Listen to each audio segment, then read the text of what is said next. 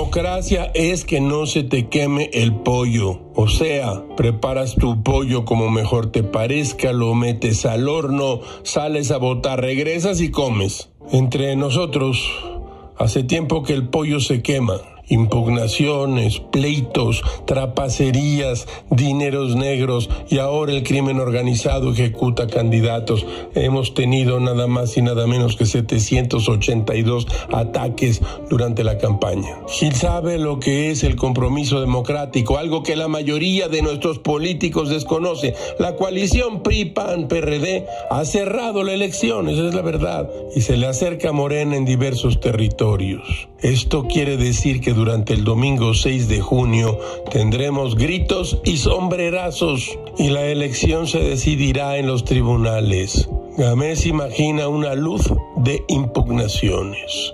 Voló la mosca enviada por el PRIAN. Deben anularse los comicios. Gil les recuerda, el presidente y sus partidos no saben perder, solo quieren ganar. El dirigente nacional de Morena, Mario Delgado, dice que habrá fraude. El partido en el poder denuncia la posibilidad de un fraude en la elección. ¿Estamos locos? Sí, y por eso se nos quemará el pollo. Todo es muy raro, caracho. Como diría Cervantes, como no estás experimentado en las cosas del mundo, todas las cosas que tienen algo de dificultad te parecen imposibles.